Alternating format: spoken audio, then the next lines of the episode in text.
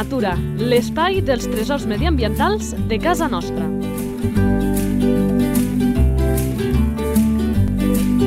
Un espai conduït per Francesc Balanyà.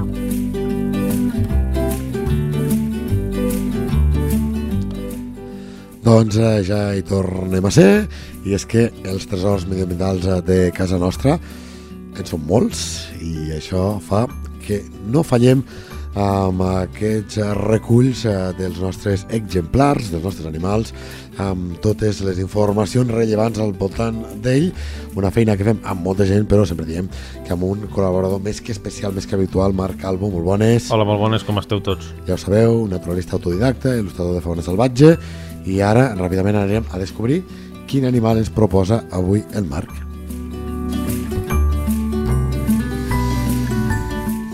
La fitxa tècnica. Nom comú. Cèrvol. Bueno, aquest és dels que més, uh, qui més qui menys, doncs ens, ens sona, eh? Sí, és, molt, és molt familiar i conegut per la, el públic en general. Una altra cosa és que descobreixin tot el que el Marc ens explicarà, que, que com sempre pues, arriba amb els deures molt ben fets i això farà que de ben segur ens sorprenguin també a mi. Gràcies, Fran. Nom científic. Cervus elapus, Esperança de vida. 18 anys.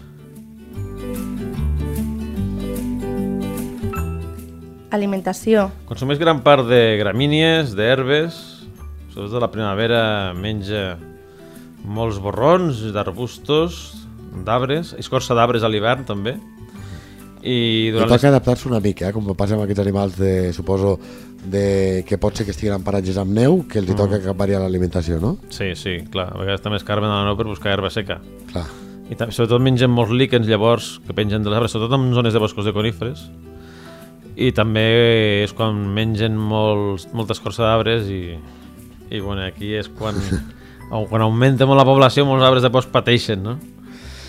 I bueno, també mengen molts fruits, sobretot fruits tipus tipus aglans, fages, Sí, m'imagino que, que en deuen tindre diversos que no els hi deuen fer pas a fàstic, no? Sí, també s'alimenta, també fins i tot, el que no sap molta gent és que a vegades van als rius per menjar algues. S'alimenta de vegetació aquàtica, també. No ho sabia, això. Sí, sí. També elimina plançons d'arbres petits, sobretot a la primavera, quan estan brotant. Sí, sí. I a finals de l'estiu, a principis de la, de la tardor, consumeixen alguns fruits, així com jo ho havia dit, no? I, bueno, també alguns fruits carnosos també mengen i, bueno, que aporten, tenen un important aport de grassa per passar millor l'hivern. I, bueno, poden passar bastants dies sense menjar l'hivern, sobretot, i i bueno, i amb la seva panxa voluminosa processen tot aquest menjar i necessiten passar unes hores rumiant, un període important del dia rumiant. Fent, de vaques. Sí, sí, fent de vaca, bueno, són rumi- rum- remugants tots aquests, tota aquest, aquesta família d'herbívors.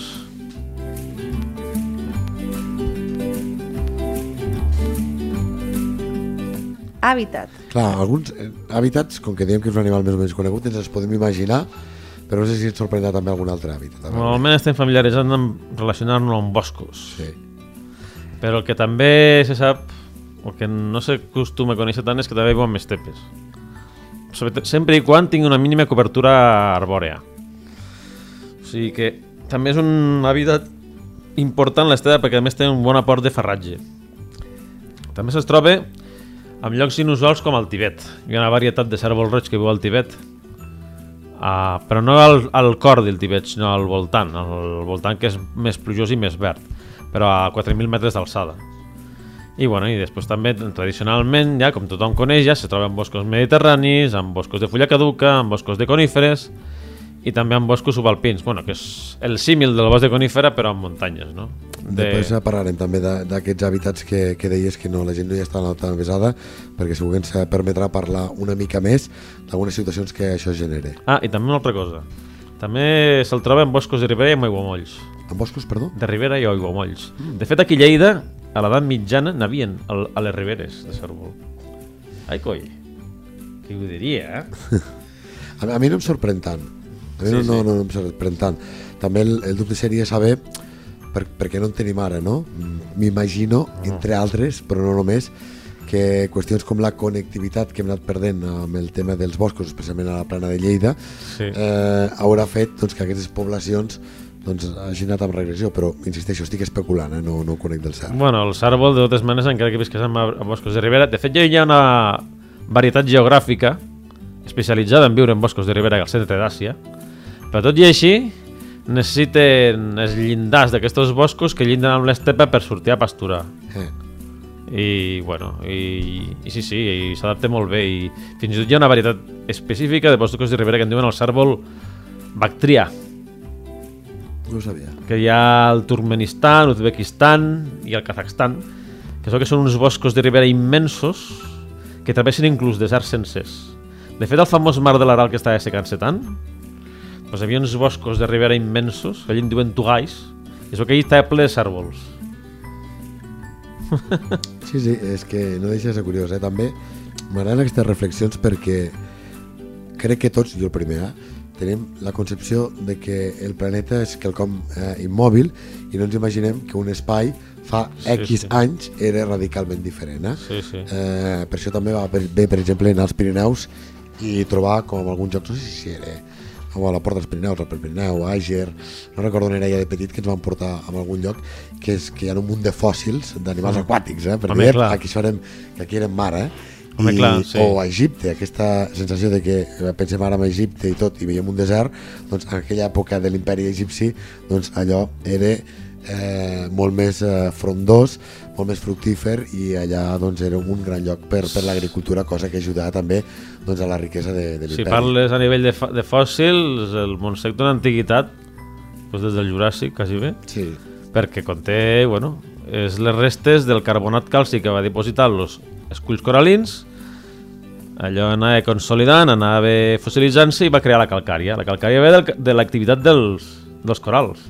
Fixen el carbonat càlcic, van, acum- van acumulant estructures de calç que formen els coralls, després allò mor, va sedimentant i va creant la calcària. Es va elevant per la deriva tectònica de plaques i tenim Montsecs i Prepirineus i, i, i Dolomites i sí, sí. tota formació. Tota I aquesta... una formació que és molt interessant i per això recordem que la UNESCO reconeixia doncs, el Geoparc Orígens, aquest que inclou no només, però Trem, per així, com, com a capital, sinó també altres eh, municipis de, de la zona, per aquest val, eh, alt valor eh, Ge- geològic, geològic. Que, que té aquesta zona. Eh? Quan és un geoparc vol dir que la UNESCO, igual que reconeix un monument com a patrimoni de la UNESCO, doncs geològicament les zones interessants que tenim al planeta i es presenten doncs, amb una candidatura, si les acaba reconeixent la UNESCO, com és aquest cas, doncs és que allà hi ha molta història darrere per, per explicar. I deixa'm dir també que en el cas de Geoparc Orígens, eh, aquesta conca de Trem encara té més valor perquè tenim un altre geoparc molt a propet de l'Aragó i un altre molt a propet del centre de Catalunya i això no passa a... tu mires el mapa de geoparcs del món i un de l'altre estan molt, molt distanciats Sí. I, i aquí doncs, aquesta riquesa doncs, ha de ser molt gran perquè Trem arribin els últims i els diguin que sí eh? en fi, continuem Vale.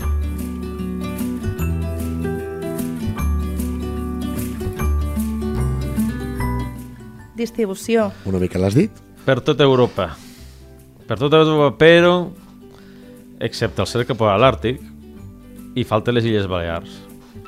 També se'n se troba al Pròxim Orient, fins al nord de l'Iran, pel Caucas, i, bueno, d'un altre, hi ha un altre linatge, de totes maneres hi ha un altre linatge de cèrvols que ocupen una extensió molt més gran que alguns zoòlegs tenen tendència a classificar-la com una espècie diferent, però que és la mateixa, de fet que és els cèrvols que hi ha a partir d'Àsia fins a Nord-Amèrica. Són els cèrvols que en diuen guapitis. Pues aquests cèrvols en realitat estan ajuntats amb aquest tipus, amb el cèrvol roig, i formant una única població amb unes característiques intermitges. El cèrvol elapus acoronatus, Això és una de les coses, Marc, que a mi m'ha m'ha sorprès del, del tema de la natura. Recordo Sí, sí. Uh, en algun cas, per exemple, a casa nostra amb el, amb el picot verd, que sempre l'hem dit picot verd, és picot verd ibèric, abans el nom era eh, pito verde. Picus viridis. Ah, bueno, en llatí. I, i, eh, el nom, sí, perdó, científic, però com que l'hem dit d'això, que, que és diferent el picot verd eh, d'arreu de- d'Europa, ara és Picus sharpei, I què vull dir? Que també això està viu. Abans parlem dels paisatges que van canviant, doncs els científics també de si són o no exactament el mateix animal, doncs fa que, que vagin Sí. canviant coses. Mira, un, un exemple que no sé si saps. L'esparver cendrós, Esparver cendrós, l'arpella pàl·lida. Ara és, Ai, ara no, és no és l'arpella pàl·lida, l'arpella és una altra cosa. L'arpella cendrosa és ara. Abans era l'esparver L'arpella cendrós i ara l'arpella cendrós. Eh? Sí, Una sí. d'aquestes eh, aus importants dels eh, secans de, de Sí. Ponent, doncs ara no diguem eh, esparver cendrós, sinó arpella cendrosa, que és una mica el cas com Sí. que hem comentat. Pues amb, el cas del, amb el cas del cèrvol comú no és solament només d'Europa. De fet, podríem dir que com a espècie, no com a subespècie, sinó com a espècie, arriba fins a Nord-Amèrica. Està per sistemes muntanyosos del centre d'Àsia, per bona part de Sibèria, per, per Xina.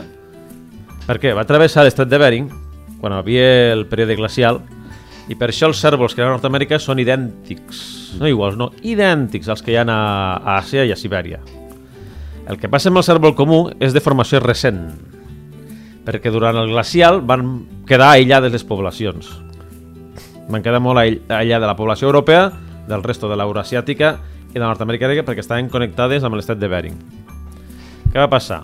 Que va formar una forma, una varietat diferent.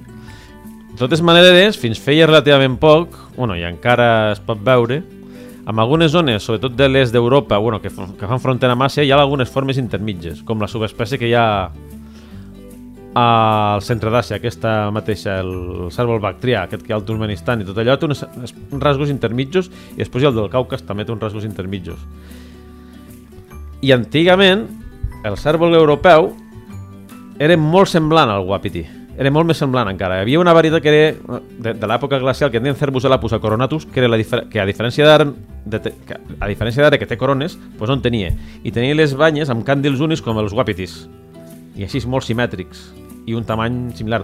De fet, hi ha una població concreta relicte als Càrpats que té uns tamanys brutals, que és una població relicte de l'era glacial.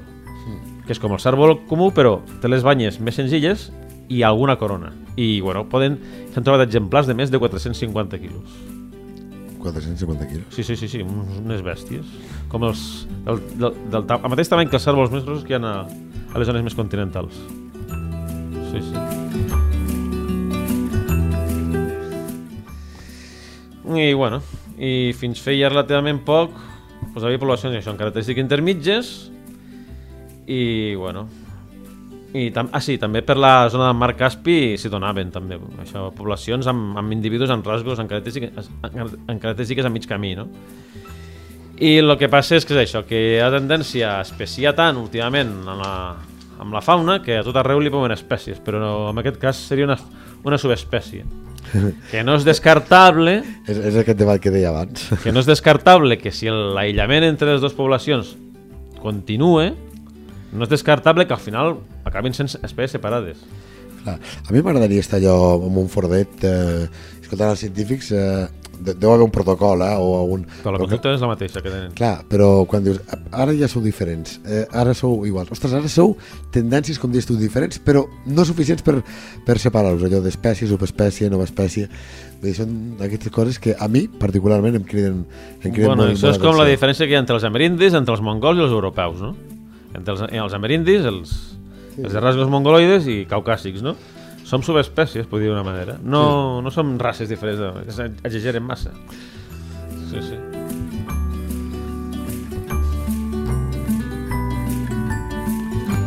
Falta alguna coseta més de distribució o seguim? Ja està. Doncs vinga, queda més que explicat, no només la distribució, sinó també les peculiaritats de cadascun d'ells. Anem ara amb... Sí. Activitat? Animals sociables, jeràrquics, que formen grups separats per sexes. Que normalment no, interacciona, no interactuen gaire entre ells. I, bueno, el grup de mascles són exemplars de, a partir de dos anys d'edat, més o menys, i entre ells existeix una diferència de comportament. Sobretot entre, quan vull dir diferència de comportament entre mascles i femelles. El grup de mascles fa unes coses i el grup de femelles en fa una Sí, altra. sí. Les femelles hi ha més cohesió. Hi ha més cohesió entre elles. El, la cohesió és més, és més, és més forta. M'imagino que també deu ser, m'imagino, eh, si no em corregeixes, que deu ser també una mica de mecanisme de supervivència perquè les femelles se'n faran càrrec de, dels, De la mainada, de la mainada. Les mainaderes, clar, i, i per tractar de que hi hagi més garanties de supervivència si vas tots a una o vas amb una manera de fer doncs eh, això eh, acord a tot, tot el grup hi ha més garanties de, de que aquells joves tirin endavant, no? des de la perspectiva de la nostra societat, la, la, la, la societat dels cèrvols i altres herbívors és molt matriarcal. Sí, Matriarcal, però d'aquesta radical, que, que les dones són el que porten tot el tema i els mascles estan allí volant pel voltant i venen quan els interessa, saps? ells se dediquen a fabricar aquesta mainada. Sí, sí, sí. Poca cosa més. sí. Entre... Bueno, entre femelles hi ha una jerarquia, no? I també deu haver entre mascles, no? Sí, sí. I entre les femelles pues, hi ha la femella més gran experimentada i, bueno, i es comporten de petites famílies, no? De diferents línies matri... matrilineals que se troben. No? Les, les, fem... les diferents famílies de cèrvoles amb els cerbatells que, bueno, mm, que encara que pertanyen al, al mateix grup i, i, i romanin al mateix territori, pues, com un alt no, no mantenen contacte de forma permanent. Encara que, no, encara que comparteixin temporal al mateix territori, no el mantenen sempre permanentment. Tenen, tenen llocs fe, preferi, preferits, cada subgrup. dir- Són subgrups. a veure si ho entès bé, eh, Marc, és com allò que parlem d'un animal territorial o no territorial, és com si tinguessin diversos territoris que no són específics, poden estar amb els seus territoris que es coneixen, però Mm. Sí. en una zona un temps i després Sí. en una altra zona un altre Sí, temps. sí. eh? Es va movent per territoris que ja els hi són familiars i que se senten seus, però no vol dir que sempre estiguin els mateixos. Altres vegades es reuneixen totes les femelles d'un territori i és llavors quan es pot dir que la seva conducta canvia, no? Perquè és llavors quan apareix la, la femella dominant que, és des, que se note, se distingeix de les altres, fe, de les altres femelles perquè és més inquieta, està alerta, té un comportament més nerviós i porta un o dos cerbatells i bé, i al mínim senyal d'alerta pues, fa un crit d'alarma i tots marxen de forma molt ordenada, sorprenentment. Sí, sí, sorprenentment molt ordenada, no? I, i de forma bastant organitzada. De fet, pues... Aquesta, aquesta femella, no?, està advertint no solament dels perills, sinó dels millors llocs, dels llocs adequats per pasturar i tal. I el, les femelles, mentrestant, el resto de femelles romanen despreocupades, pasturant tranquil·lament i... De totes maneres, com que les femelles tenen un nivell de cohesió molt més profund que els mascles, pues realitzen la seva activitat molt més d'una forma molt més coordinada. Els mascles, en canvi, pues, bueno, com dèiem abans, pues, uh, la, per, per exemple, la, la forma de fugir, la forma de moure's és més ordenada que la dels mascles. I, bueno, una fugida, per exemple, un desplaçament, veuràs la família dominar la primera fila i la del segon en rang està al final de tot, per garantir que ningú es quedi darrere, ningú quedi ressegat.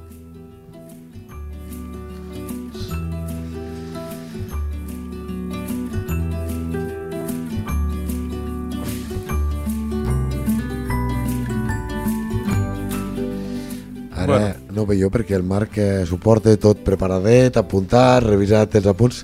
Clar, és que em dic que a aquest cèrvol hi ha moltes coses, eh? I m'imagino Sí. que no avancem perquè et veig amb cara de que hem d'explicar més coses. Sí, ja té molts detalls. Bueno, quan vols conèixer un animal A fons. i vols fer una bona explicació, doncs, la conducta de la fauna té molts detalls. No?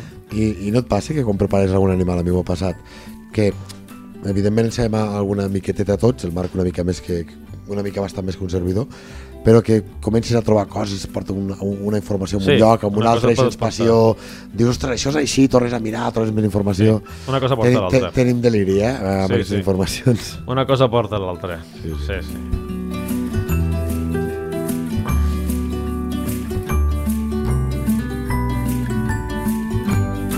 Pues en el... Doncs en el cas dels mascles, pues la, els desplaçaments, la fugida i la conducta no és tan organitzada, encara que en molts aspectes comparteixen molts rasgos amb les femelles, no? I així que, per exemple, la diferència que hi ha amb els mascles és que no fan aquell crit d'alarma no? a l'hora de perill.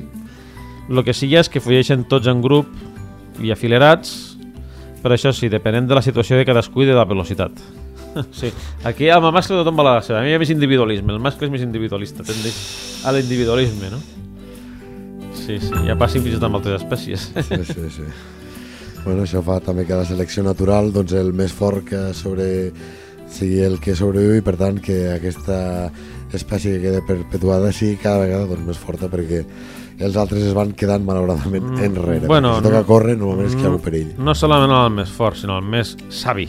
No, no, sí, quan, quan diem fort, a la natura no vol dir fort de força, sinó el que està més adequat per a aquella situació. Potser és algú que és més àgil perquè toca passar per llocs eh, en què toca passar vaig dir una tonteria, entre arbres fent zigazaga i per tant aquí la fortalesa és l'agilitat. Per Perquè moltes, tonto, eh? moltes coses que tenen molts herbívors és que estan liderats per femelles experimentades i velles i amb els grups de mascles també pot passar, passar el mateix. Mm. I ells saben els llocs per refugiar-se, en el moment de refugiar-se, l'època de l'any on tenen que anar, la Sí, que sí. de menjar... O, per exemple, una cosa que fan, per exemple, és revolcar-se al fang, els cèrvols. Per les seves propietats terapèutiques que tenen al pell i a les, ten- i a les articulacions. I suposo que com els ports senglars per desparasitar-se. Sí, sí. Una vegada caminant amb un amic, amb el Marc Alonso, aquell que és especialista en Musbru, Sí, el vam tindre doncs aquí. vam anar, dic, ostres, avui em mirem, mirarem algo inusual. Vam veure uns, uns cèrvols revolcant-se al fang. I dic, això no, no es veu fa- fàcilment, eh? Dic, ostres, ja, ja. I carai, quina sorpresa.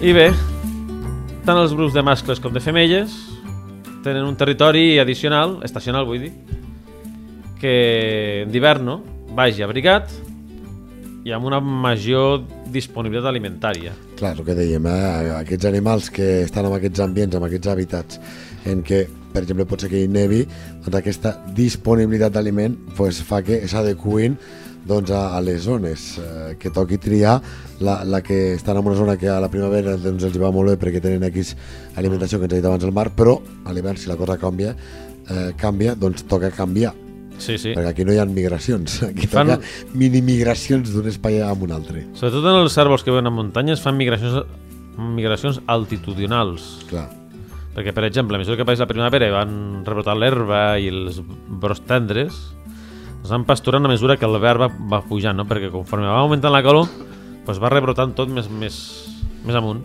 I van buscar sobretot el brot tendre, l'herba tendra, l'herba fresca. Per això moltes vegades un dels millors períodes per veure cèrvols en quantitat és quan tot rebrote a la primavera, sobretot a l'abril-maig i a primers de juny. perquè no hi ha la fullaraca que ho tapi, però ells allà fent de golafres és més Sí, fàcil sí, de... sí. de- Busquen les floretes, los brots dels arbustos, les fulles tendres, los borrons... Mm, Aquells germinats que tenen tanta energia que ens dies l'altre Sí, dia. sí, Eh, sí, sí. I, bueno, llavors, llavors arriben moments que els cèrvols, els cèrvols pràcticament són els prats alpins, Mm. Perquè fugen de la calor. I, ah, i una altra cosa que, que no comenten mai de, dels, dels mamífers en general, que és una cosa molt, molt característica que tenen, és que Excepte els humans, que excepte els humans que estem desconnectats i del rotllo, tot el tema, estan despistats, pues, aquests sempre surten, conforme van fent calor, surten més aviat pel matí, a la matinada, nit matinada, i s'estan com a molt tard, bueno, pues si és a l'estiu sobretot fins a les 2 i mitja 11. I al migdia no veuràs. mamífers.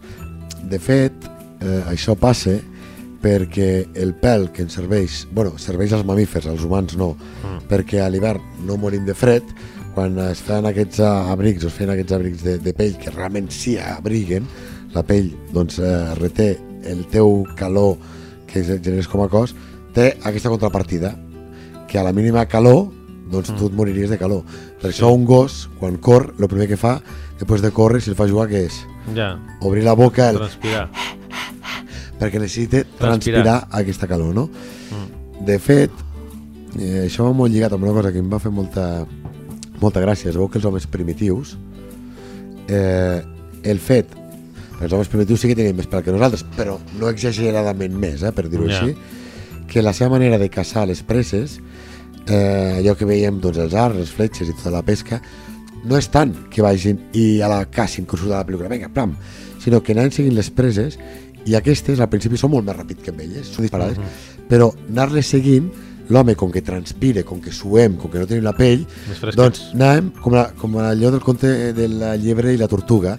Érem la tortuga que anava fent, però que no ens cansàvem, i els altres al final estaven agotats i al final ja no podien marxar més d'esgotament perquè no podien transpirar i estaven allò sí. amb una temperatura interna brutal i feien que llavors es canséssim. Perdona que descrivim això del pelatge, del pelatge humà, però allà hi havia grups humans, sobretot a les zones tropicals, on no tenen un gram de pèl. Els bosquimans mateixos, que és un grup molt antic, més antic que els bantus. I... No, però és el que estic dient, que, que, que igualment que els humans a la prehistòria no teníem infinitat més de pèl No, ah, vale, ja, que, clar, vale, sí. i, i que per això podíem utilitzar aquesta tàctica, perquè transpirant, en fi, que el que volíem dir, eh, no sé si ha quedat entès, és que els humans no ens hem caracteritzat ni ara ni abans per tindre una gran velocitat punta, Mm. sinó que la nostra estratègia de, de caça era, entre altres, però no només, doncs aquest anar perseguint a les preses amb aquests mamífers fins que perquè estaven bullint per dintre doncs acabaven ja que no podien eh, moure's més i els acabem caçant no disparant una fletxa a 300 metres sinó molt més a prop del que, del Sí. que s'imagina És, aquesta és la, la tècnica sàvia de caça, el mètode savi, perquè de totes maneres en temps prehistòrics hi havia tota mena de mètodes de caça. Sí. Uns més eficaços, uns més sostenibles, uns altres més insostenibles. Ja ho hem explicat en anterioritat en altres programes. I un que encara es conserva, bueno, que ho fan sobretot els bosquimans i altres grups de caçadors-recolectors, és seleccionen aquella presa, la que està, la que té unes característiques de- determinades, i la van cansant. Sí, Llavors, a curta distància, li, fa, li, li tiren una fletxa a un punt vital i espereu-vos, que encara no ha acabat. Fan un ritual és de tipus eh, esotèric, espiritual, perquè l'ànima d'aquell animal no surti ofesa ni enfadada per fet de que l'hagin matat. Perdó, hem anat-li perdó a l'ànima d'aquell animal. Ojo, eh? Fins on Bueno, arribi... doncs, a la tauromàquia, que per nosaltres no és cultura, ja us ho diem ara, també una mica que li fan al, al toro és això, fer-lo cansar, fer-lo cansar, fer-lo cansar, a part de, evidentment, doncs, amb les banderilles i les altres, vaig a dir així, merdes que utilitzen per maltractar aquella pobra bèstia, doncs entre el cansament i tot això, doncs, evidentment no, no té les condicions eh, per poder defensar-se. En fi, avancem perquè sí. si una cosa tendim el Marquillo és a divagar, que ens agrada, però a vegades Sabem pot xerrar. passar. Som xerraires... D'aquests animals, eh, també és interessant parlar dels seus depredadors. Sí, els depredadors que tradicionalment és el llop, no? El llop i l'os i el linx, que sobretot el linx atrapa exemplars jovenets, Han no? de ser jovenets. Ara, de totes maneres, hi ha moltes poblacions de cèrvols a tota Europa que, bueno, que estan en cotes de caça o, en, o simplement en zones que no són de caça, en reserves, en parc natural, zones protegides, però quin problema hi ha? Que no hi ha depredadors. I llavors se produeixen explosions de, de, de població de cèrvol. I cada any, inclús en zones protegides, acaben caçant, ten- tenint que intervindre els caçadors per, per caçar un número important de cèrvols. De fet, vaig a fer una, una cosa, me salto molts punts, Marc, me m'aniré a, a l'últim punt, a l'últim punt, que és aquest. Problemàtiques. I no sé si alguna la tenies prevista, però a nosaltres Sí, sí, que ens costa... Bueno, doncs, doncs tu mateix. Sí, bueno, que en moltes reserves de cèrvols, no? o en moltes poblacions de cèrvols, al no haver depredadors se multipliquen ràpidament i esgoten ràpidament les reserves alimentàries, bueno, l'estoc vegetal de, de la zona, no? Passa una mica com, com, a, la- com, a la, com a la daina, no? I quan s'agote l'estoc, eh, això vol dir que per amb ells no hi ha bosc i agricultura, sinó que tot és menjar Sí, sí. i també se generen eh, conflictes doncs, amb la pagesia. Sí, a- A la zona del Solsonès crec que era, Mm. cabirols, daines i crec que també cèrvols, no sé ara si, si m'equivoco, eh? però és un dels problemes que hi ha. Eh, el que ens deies abans d'aquest hàbitat que ràpidament pensem, cèrvol bosc, que ens ve aquesta foto, no, aquestes zones de prats que hi ha als costats dels boscos, Mm. que van a pasturar, doncs clar, eh, allà sempre doncs, eh, els ungulats i, i fan mal, però clar, anys com aquests en què hi ha sequera, Sí. si ja s'ha pogut regar una mica, doncs eh, ja veurem eh, els mals que acaben fent, però amb els conills passa una mica mateix, és a dir, quan hi ha més manca d'aliment de forma natural al medi, doncs el poc que hi hagi d'agricultura cap allà hi van. Sí, de totes maneres, els ungulats eh, no poden viure exclusivament dins del bosc, dins del bosc. També necessiten, quan estan en, en boscos, necessiten marges i clarianes de bosc de, de tamany important que hi hagi herba, no? que, hi hagi far, que hi hagi farratge. I llavors, clar, els camps d'alguna manera simbolitzen a aquelles clarianes de, de bosc que ara són tan menys freqüents. Sí, sí. I, i bé, En tot fi. ajuntat. I bueno, i, i amb, el, amb el tema dels depredadors, pues això, normalment aquí a Europa associem com a depredadors del cérvol el llop, el lynx i el- L'os. i l'os. Però en, en llocs on encara hi ha més biodiversitat, com a l'est d'Àsia, es troba hasta el lleopard i el tigre, eh? Claro. I, el, I el gos salvatge, un gos salvatge que ja s'ha dit. I a Nord-Amèrica hi ha pumes. I els coyots. Sí, sí. Que clar. Sí, sí. Vull dir, aquests, sobretot lleopards i, i tigres, al, a, abans de l'edat mitjana n'havien, eh? O sigui, Sí, sí, recordo que, que ho explicaves sí, sí. un dia. Eh, Vinga, va, que continuarem. Uh, anem amb... sí, bueno, Digues. el que volia dir de, de les explosions de població en els cèrvols i aquestes intensitats artificials que fan en alguns cotos propici que apareguin epidèmies i hi hagi una gran mortandat de, de, de poblacions en segons quins anys. Són com catàstrofes epidemiològiques locals. Sí, sí, sí. I bueno, com que els depredadors són els que mengen aquells selectivament perquè la caça tendeix a anar al trofeu, a l'exemplar gros, Sí, sí. doncs és, és un tema, és aquest tema. Vinga, va, que anem a veure com es reprodueixen aquestes bestioles. Sí. Reproducció. Bé, normalment són de caràcter tímic i, discret, no? però quan arriba el període reproductiu, que és entre finals de setembre i l'octubre, doncs canvia radicalment la seva personalitat, se transformen. I, bueno, Jo crec que els hi passa a tots els oculats que Sí. se transformen. sí, surten Bueno, del a la bosc, majoria dels animals. comencen a bramar, és l'època de la brama, no? O de la berrea, com diuen, no? La famosa berrea que hi ha a plena tardor. I, bueno, i sobretot l'activitat es concentra al moment àlgid és al vespre, quan és el moment de màxima activitat. Llavors els cèrvols mascles intenten cansar, foragitar el, els cèrvols dominants, no? a través de, de lluites entre, entre mascles. En aquest període, en aquest període els mascles pues, a, a, abandonen les, els seus territoris d'estiu i van a instal·lar-se als territoris de les femelles. Desapareix l'instint gregari i les mascles. I cadascú pues, va per a la seva. I bueno, es va...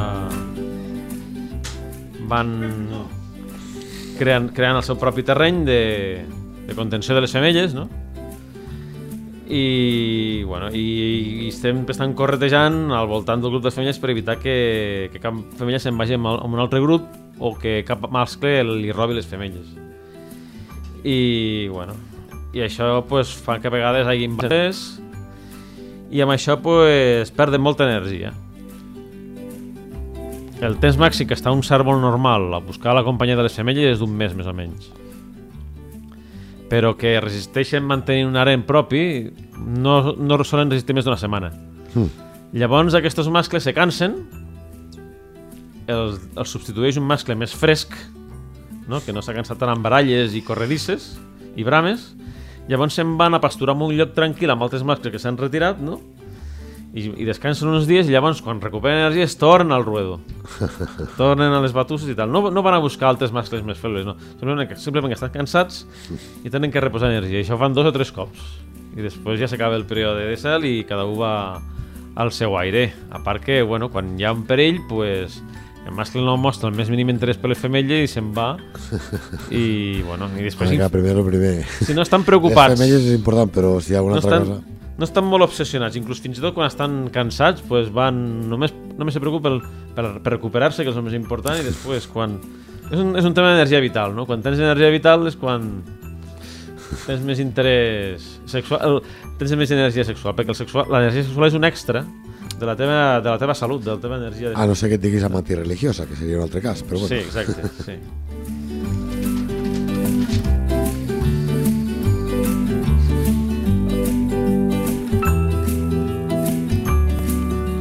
Després un altre detall és que no, tot les, no tots els cèrvols mascles entren al mateix temps al, al cel. Els primers en entrar són els mascles més vells. Després venen els més jovens i després els més jovens de tots que estan encara en el ramat de les femelles, de tant en tant, quan estan a punt de marxar, entren en cel, però no arriben a completar el cicle perquè, bueno, perquè estan encara en procés de maduració i, i no tenen l'impuls de fer grups de femelles ni bramar i tot això.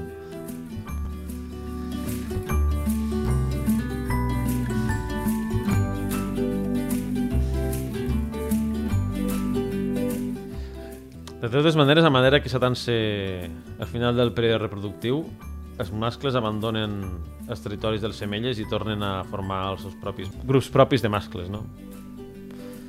Mantenint-se units fins a, fins, a la, propera tardor. I, bueno, després és llavors quan els mascles més joves, així, entren en cel, com dèiem, no? I, bueno, però no arriben a completar el cicle perquè estan encara en procés de maduració. Després, de fet, les femelles, una vegada ja s'han reproduït, una vegada cobertes, la implantació del de l'embrió és tardana, és cap a la primavera, que ho té tot per menjar. Llavors, els cervatells neixen a l'abril-maig, no? i bueno, la femella s'aparte, s'aparta en un lloc tranquil per, per donar llum, i s'està uns 10 minutets, no, no tarda gaire. I, i, i, i, la seva, I la seva cria llavors la porta en un lloc per amagar-la, en un lloc segur, i la visita durant unes 3 setmanes, que, la, que és quan la llete. Després És, la porta al és, ramat. és, sí, all- és allò que, que es queda amagada sí. sí, sí. en algun lloc que en determinades èpoques de l'any anem veient a les xarxes Mm. que la gent diu, ep, si veus, això passa crec que amb més d'un ungulat, Sí, amb tots els àrbols, sobretot. Amb les daines, per exemple, també. Sí. Eh, dius, m'he trobat eh, aquesta daina, aquest cèrvol petit aquí sol, eh, eh, tombat al mig de la vegetació, s'ha perdut, se morirà, i et diuen, no el toquis, que la mare ha anat a menjar, que tornarà... Eh? Després he perdonat una cosa. He demanat perdó per una cosa. Mm, havia dit, sense donar-me compte, 3-4 setmanes d'alletament. No, són 3-4 mesos. bueno, aquestes coses, sí, sí, sí. sí. sí, I, sí. bueno, i, Mamífers ja, ja som lents, eh? ja amb això de l'alletament i... Sí. En fi. I a, a que no sabeu per què a què és degut aquest característic color motejat de blanc dels cèrvols petitets amb un fons roig Per, per marronós? camuflar-se, estar quietets allà, Fer el joc fer el joc, eh? d'homes i... Ho dit moltes homes vegades, eh? hi, ha, hi ha molts animals que de petits eh, tenen un aspecte i de gran tenen uns altres. Jo sempre fico l'exemple de l'ànec collverd, que la femella té aquests colors de canyissar, aquests eh, marrons, eh, que li va molt bé per, per camuflar-se d'adulta, eh, que de jove tots tenen els colors aquests marronets perquè la femella està més en ells, quan ve un depredador no els abandona, es fiquen a i creuen els dits perquè no siguin atrapats per, cap, per exemple, cap a rapinyaire. Però clar, després ja van canviant el seu color i en el cas d'aquest, amb altres és diferent, amb el cas dels ànecs colls verds, doncs el que es tracta és de ser, si ets mascle, el més bonic, més lluent i atraure a les femelles. Sí, exacte. De fet, la intensitat de color mas, mar, marca el nivell de vitalitat del, del mascle. Vinga, va, seguim. Sí, bueno, després els cervatells, quan tenen un any, un any i mig, és quan s'incorporen amb- al ramat de patriarques. Hola, soy el nuevo, ¿qué tal? Sí, sí. Sí, sí. No, li fan, no els hi fan... Novillades. No se fan novatades ni res d'això, eh?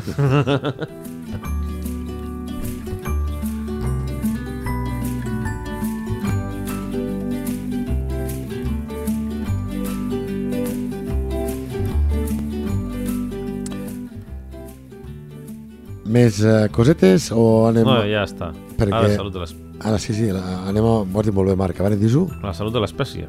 Salut de de l'espècie. l'espècie. Doncs més o menys a la vegada ho han dit els dos. Pues bueno, Això dona per barri. Ai, Jo no la conec, però dona per barri. Depèn de la zona, o no? sí, el cèrvol va molt per barris. Perquè, desgraciadament, aquests barris estan aïllats entre si. Per això, per això m'ho Ja. imaginava. I bé, doncs n'hi A ha... casa nostra, podríem dir... Bueno, el bou mort, no? S'està extenent per, pel Pallars, pel Solsonès, pel Montseny me sembla que se'n comencen a veure, Mm.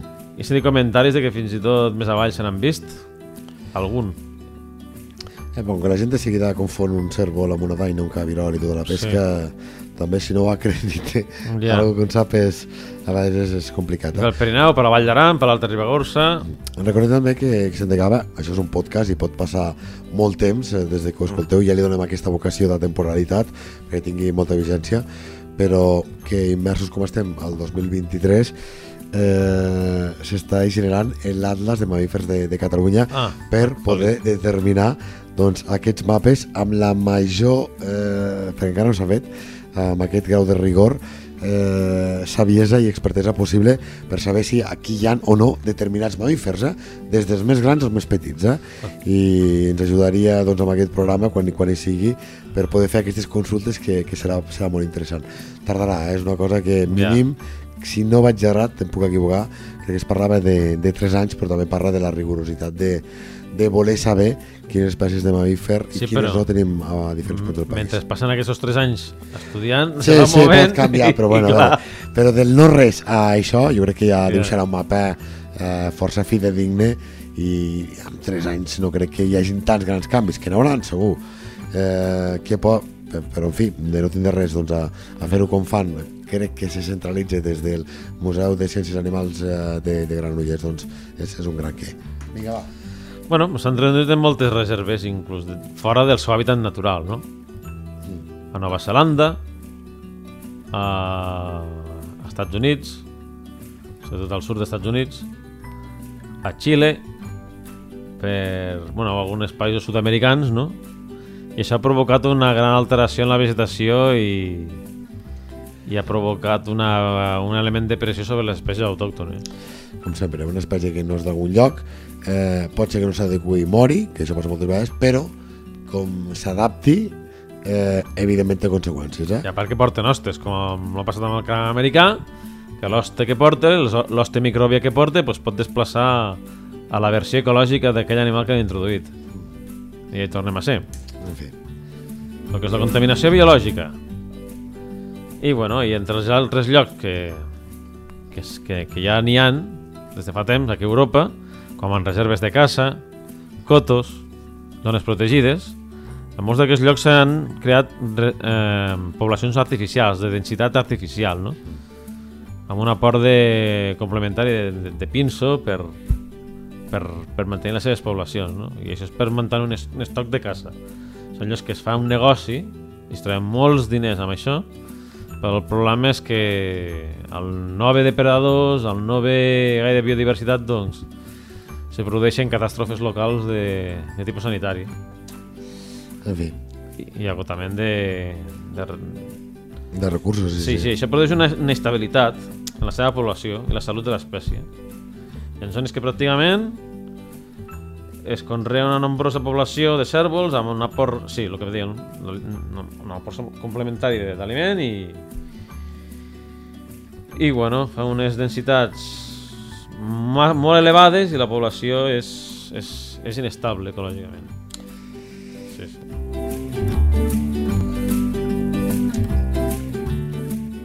Seguim amb uh, més ítems. Curiositats. Sí, que quan els cèrvols perden les banyes, com que són, tenen gran component de calç, doncs molts animals les aprofiten per menjar-se-les. Molts rosegadors i el senglar, per exemple. I, bueno, i és difícil trobar, per això és difícil trobar banyes senceres al, al bosc, que se'n troben. I a, I a més diria que si les troben no les agafis perquè és il·legal. Sí, és il·legal, ho sabia. Crec, crec que sí, eh, perquè si ja em disculpareu si m'equivoco, eh, no agafeu fil per randa, però particularment m'hi vaig trobar, eh? Eh, perquè havia, crec, crec, insisteixo que no ho sé del cert, però diria que això, havia hagut pel tema del furtivisme, perquè les banyes queden molt bé i gent que es matava per, per tindre eh, banyes, que en aquests animals eh, es va prohibir doncs, tindre aquestes banyes no ser que no tingués un paper acreditat per bueno, aquells permisos tan especials que deien, fins i tot si trobes algunes al, a la natura no les agafis perquè te pot caure un puro Mm. si, si les tens perquè poden arribar a acusar-te de si l'has matat. Eh? Per aquí anava una mica la cosa perquè jo treballant amb nens ens en va portar una persona que se les va trobar al bosc i diria que Connexió Rural ens va alertar d'aquesta situació de compte perquè perquè us poden dir això, eh? que tu fas amb aquesta vessant pedagògica, d'ensenyar-les, explicar-les Eh. de la pesca i, i hi havia quelcom així. Eh? Per tant, si mai us trobeu, primer documenteu-vos, sí. que heu explicat, eh, no he explicat del tot bé, però sí que alguna coseta havia, eh? i ja em disculpareu perquè si hagués pensat ho hagués mirat de forma més, més acurada. També una cosa curiosa del, del cèrvol és que no sabeu quina funció té el borrissol que té que tenen a les seves banyes que les recobreix totes. Ah, algú m'havia explicat i no me'n recordo. Sí. Sorprèn-me, va. Què té el borrissol? Aquell borrissol té molts vasos sanguinis. És una pell que té molts vasos sanguinis que van que va transportant diferents nutrients per desenvolupar la banya i molta calç, no? Allò va, és el que va alimentant la banya i fa que, i fa que es desenvolupi. Quan arriba al final de l'estiu, aquell borrissol se va secant i els va picant. Els va picant i es van restregant en la vegetació. I hi ha un moment, amb... jo que sóc pintor, que pinto fauna salvatge, hi ha un moment molt interessant en pintar cèrvols, ants, rens, que és en el moment que fa pocs dies que han perdut el borrissol. Perquè tenen les banyes d'un color rosat, Ah, saps? Sí, sí, molt sí. interessant. claro. Un color rosat amb les puntes una mica blanquinoses i, és, i estan ten, de color tendre, no? no estan tan marronoses. Estan més, més, més fresques i es veuen un color així rosat. És com molt curiós. Sí, sí. I estan uns quants dies així. I llavors se van enfosquint el color i es van tornant marronoses. Ben O blanquinoses, sí, sí.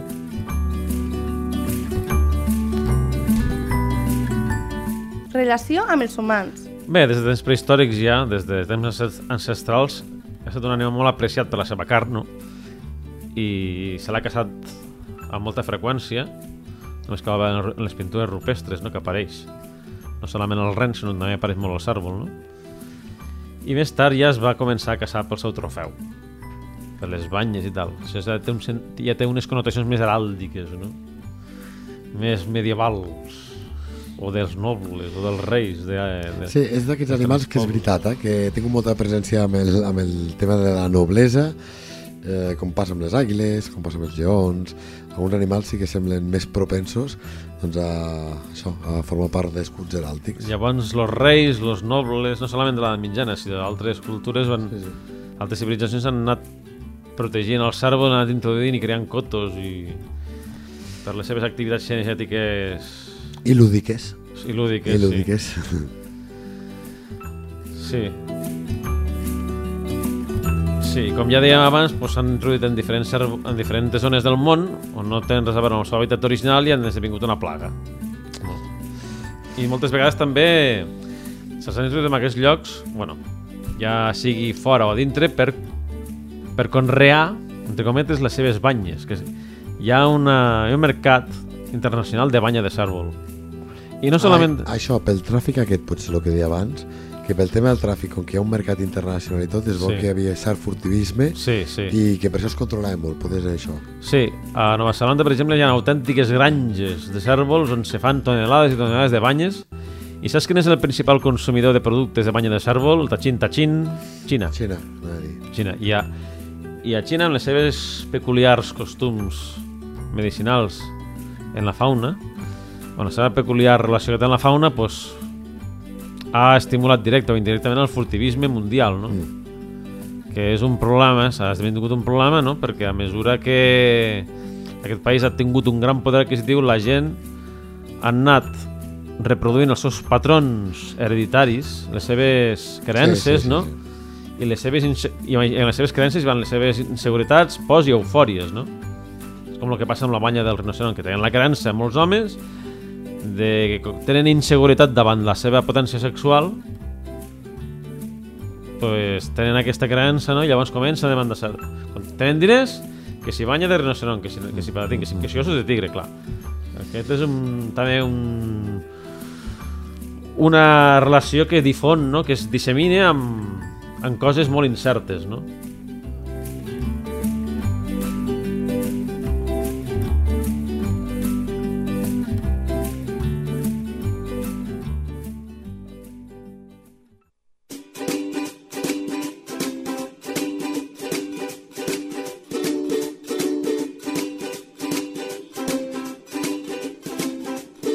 ¿Sabías que...?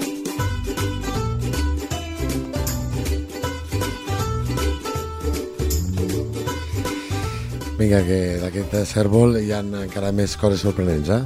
Sí, hi ha una substància anomenada el pantocrin, que és derivada de d'aquest borrissol que alimenta les banyes, que és molt demandat per Xina per fer medicaments. I, a, i al sud de Sibèria hi ha autèntiques granges de cèrvols per vendre banyes d'aquestes que van cap a Xina. Mm. Aquesta...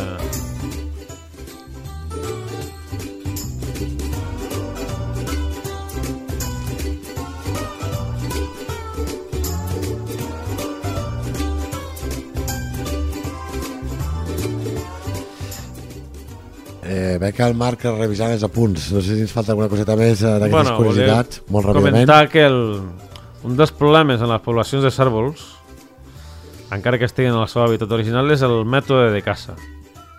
Que no es fa prou caça selectiva i no hi ha, i no hi ha depredadors.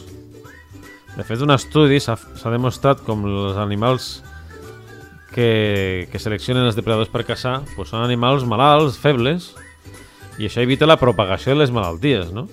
Com la sarna i cegueres i, i altres, no? Per exemple, amb un estudi que es va fer amb uns cèrvols del Parc Nacional de Yellowstone quan es va introduir los, eh, el llop, El llop, sí, va ser molt interessant aquest estudi. van fer, van fer, bueno, van fer un estudi forense no, del cos no? i van trobar que aquell exemplar que havien caçat no tenia moll de l'os. O sigui, un exemplar que hagués durat pocs dies més. Sí, sí. A veure, no sempre és això, però la tendència és aquesta. Sí, sí, sí. Perquè també s'han trobat exemplars en forma, despistats, que ha vingut un os allà amagat i xam, l'han enxampat, Clar, saps? clar, és, és, és la llei de la natura. Però per però per probabilitats, doncs, el que doncs, no està al 100%... Però també és, és, també, és, aquest. sí, també és una forma de selecció natural aquell que està més atent. Sí, sí, no, no, clar, clar, és una forma absoluta de selecció natural. La selecció natural ens impregna a tots. Ningú se n'escape. Bueno, els humans una mica sí, eh? No, no, ningú se n'escape. eh Marc Calvo, naturalista autodidacta, il·lustrador de fauna salvatge, com sempre, moltes eh, gràcies i fins la propera. vale, doncs ben aviat ens veiem en noves dissertacions sobre fauna salvatge.